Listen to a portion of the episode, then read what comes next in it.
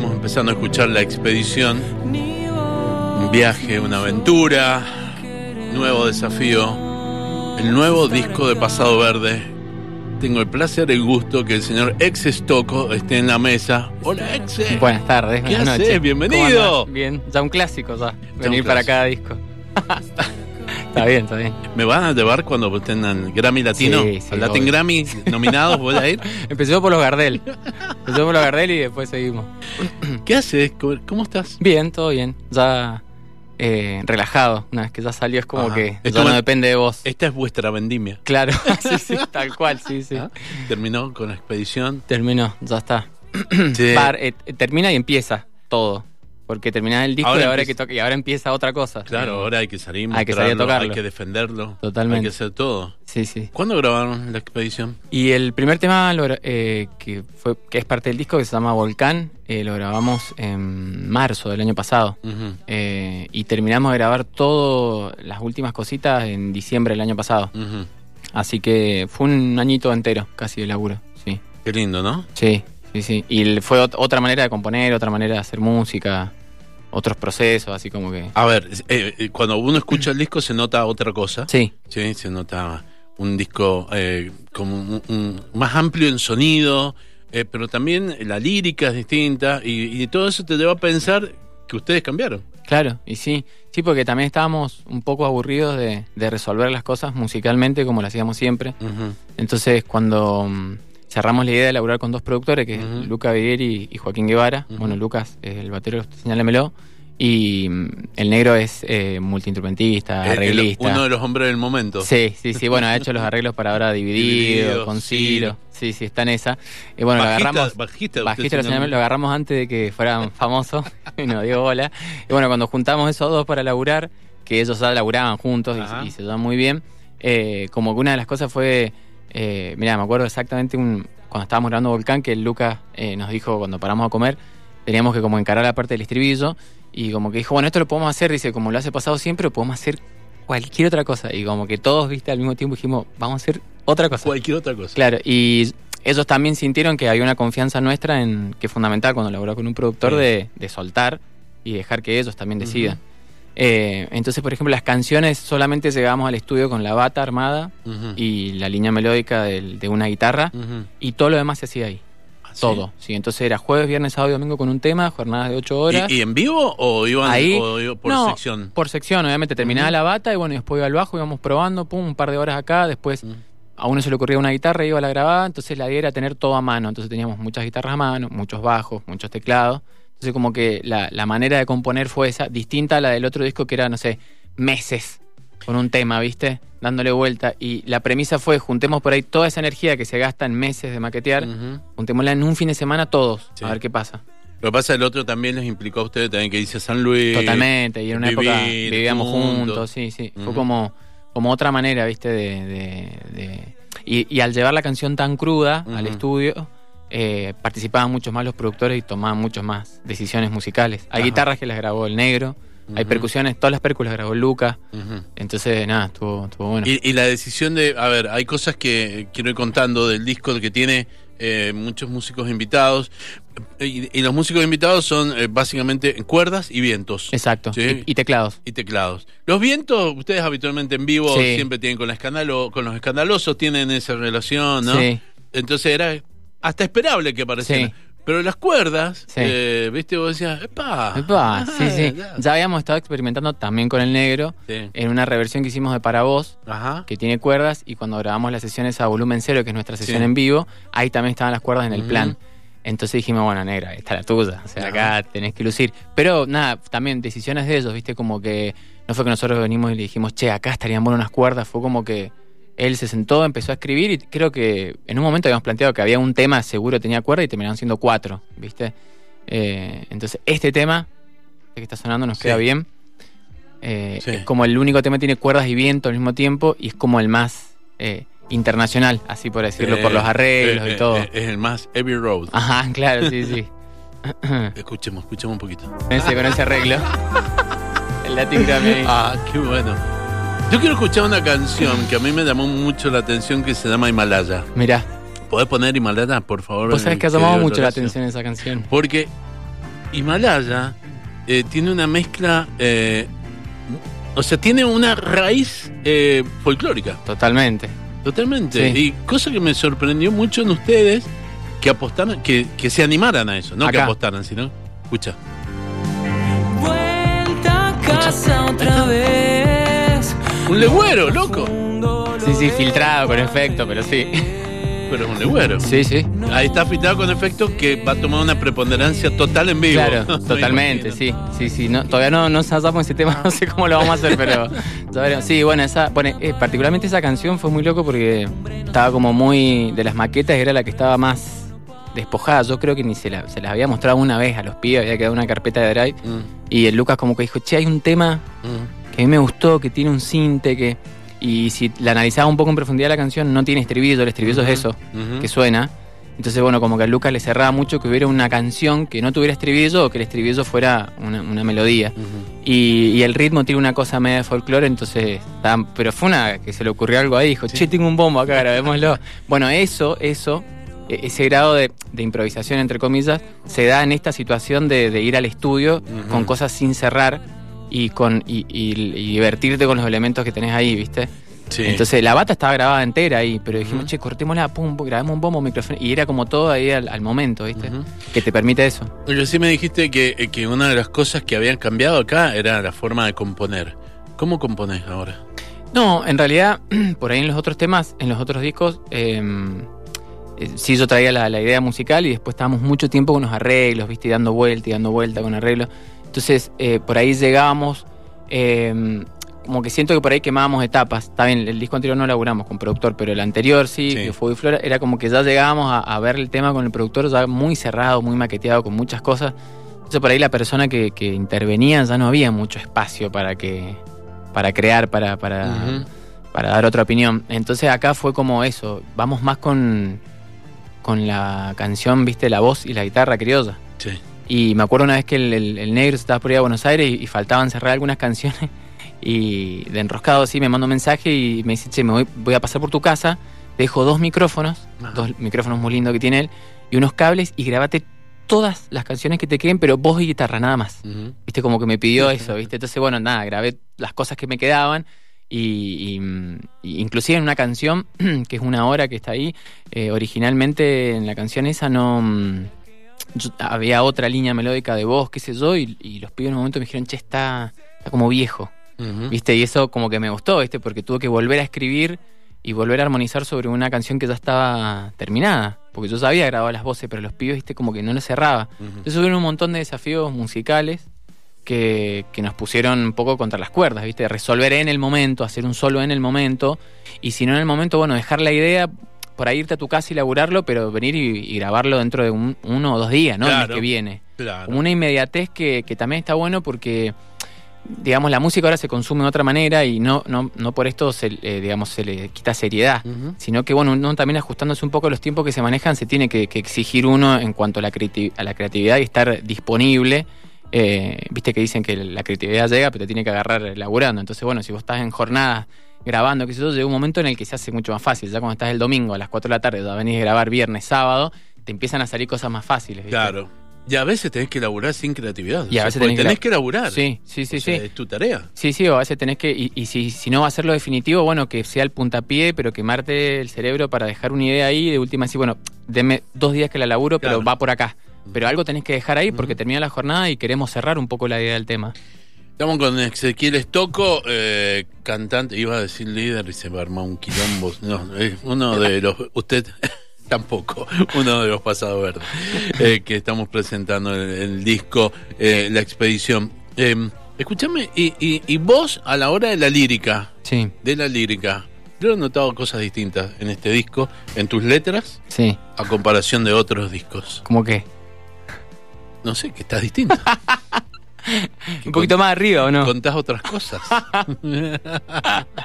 Sí, sí. Eh, sí, sí, un va un poquito más arriba el disco. Tiene como otra otro enfoque también, sí. Eh, ¿Y vos estás así? Sí, puede ser. Ah. Yo, ah, para mí siempre es más fácil escribir desde, desde el lugar en el que escribo, que Sí. es como el- la congoja, ¿viste? Esta Ajá. cosa emocional.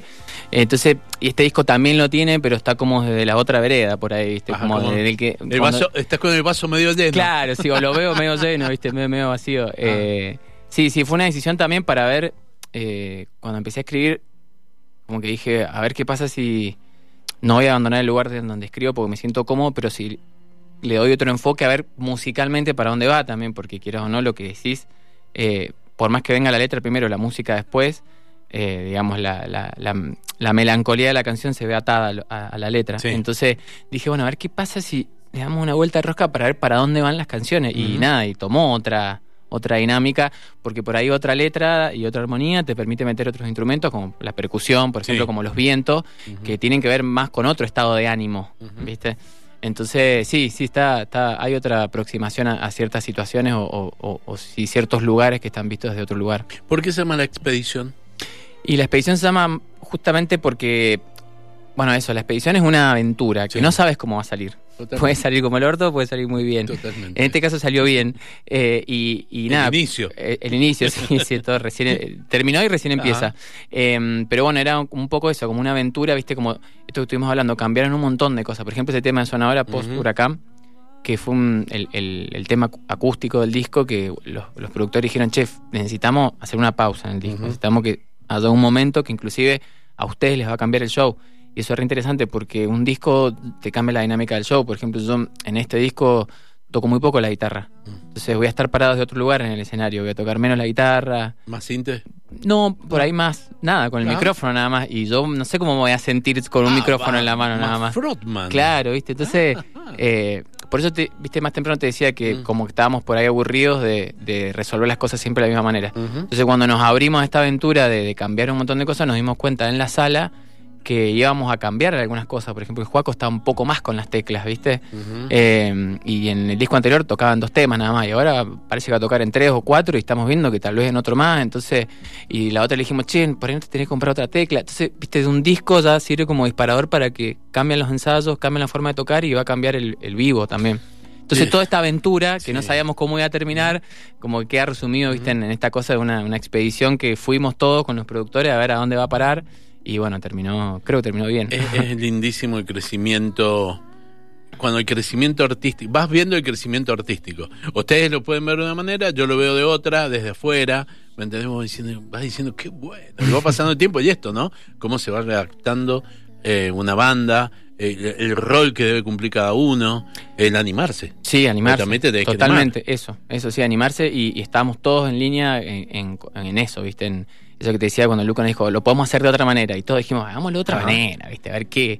Que acá hay un, en Volcán me acuerdo que hay una situación donde hay quedo yo solo cantando con creo que con una percu y el bajo nada más y uno de los pibes apagó todos los canales y dijo a ver qué pasa si si quedas casi a capela con una percu viste Sí. impensado por ahí en un disco anterior de Pasado Verde y bueno como que animarse a eso eh, estuvo, estuvo buenísimo. No, Pero necesitábamos gente también alrededor Que, que, que colaborara. con claro, eso. y después por ahí la banda ya tiene tantos años, ya tiene como una, un- una línea, viste, que, que creo que hasta es más fácil por ahí para un productor eh, entrar y, y- y- y manejar porque ya hay una identidad definida, viste. Sí, y aparte por ustedes eh, entienden muy bien el rol del productor. Que, que no es fácil. no es fácil. No es fácil. No. No, es fácil abrirse a eso. A mí Lucas me dijo, me acuerdo, va, eh, me dijo una cosa como, no te voy a dejar gritar tanto, me dijo. en este disco, como que va a grabar más, como en este tema, más chiquito, más cerca, ahí. Elegante tú- Sport. Claro. Y va a gritar cuando tengas que gritar, o va a gritar en el vivo. Cuando sea ¿Viste? Pero claro. Nos escribe Rodrigo y dice: Post Huracán es mi canción preferida del disco y top 3 de Pasado Verde. Mirá. Qué bueno. Mirá, Mirá fuerte. la levantó, ¿no? Está, está Pasca rara ahí, ¿no? Sí, sí, una, Una cordobesa. una cordobesa que está radicada en Buenos Aires hace muchos años, que estuvo, eh, tocamos en Buenos Aires la semana pasada y, y se acercó y cantó el tema con nosotros. Nada, lo más, lo más pasa. Es la, la única voz eh, ajena que Sí, hay. y también fue eso, fue como, bueno, ¿qué no hemos hecho nunca que podamos hacer ahora? Y invitemos una voz femenina, o sea, démosle otra textura, otra cosa, y como que este tema estaba buenísimo porque era como un- una pregunta y una respuesta, un ida y vuelta, ahí un dúo, y nada, le escribimos y se copó al toque, y, y cuando todo es fácil, ¿Viste? Cuando del otro lado te dicen, sí, dale, mandalo, ¿y dónde grabas? No sé, me pido un estudio acá. Y bueno, eso lo grabó en el estudio de Twitty González, que ya nos había ido a ver y te habíamos pegado buena onda, estuvo en el show la otra vez. Entonces, nada, fue, grabó, mandó y, y, em, cambió la letra. Dice, che, manda una propuesta. Entonces, la segunda parte de la letra la, la inventó ella. Entonces, decís, che, viste, cuando hay un compromiso y sale todo tan fácil, es como, vamos para adelante. Está bueno.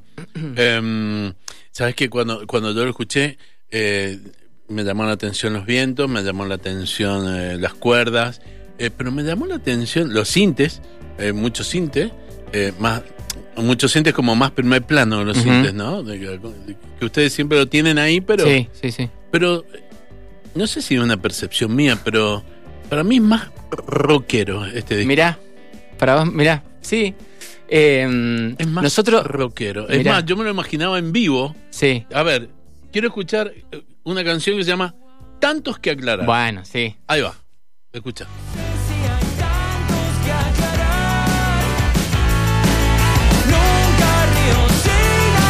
Ese redoblante tiene distorsión.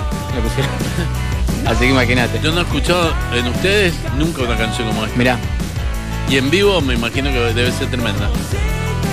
y esta ya la estamos ensayando y sale linda, che. Manejan un... un- un- un- Siento no poder. Yo lo sentí como más power, Mirá. ¿no? Nosotros decimos que es más fino, ¿viste? Suena Ah. caro.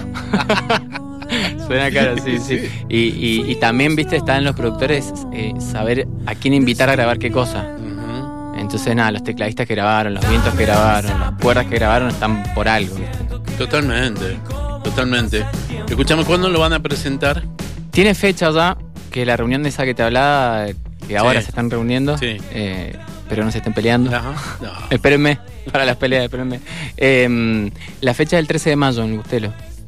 Bustelo 13 Sí, de mayo. Eh, ya después, la semana que viene la otra, ya va a salir ya todo más oficial. Pero sí, es un lugar que mm, es una apuesta gigante. Totalmente.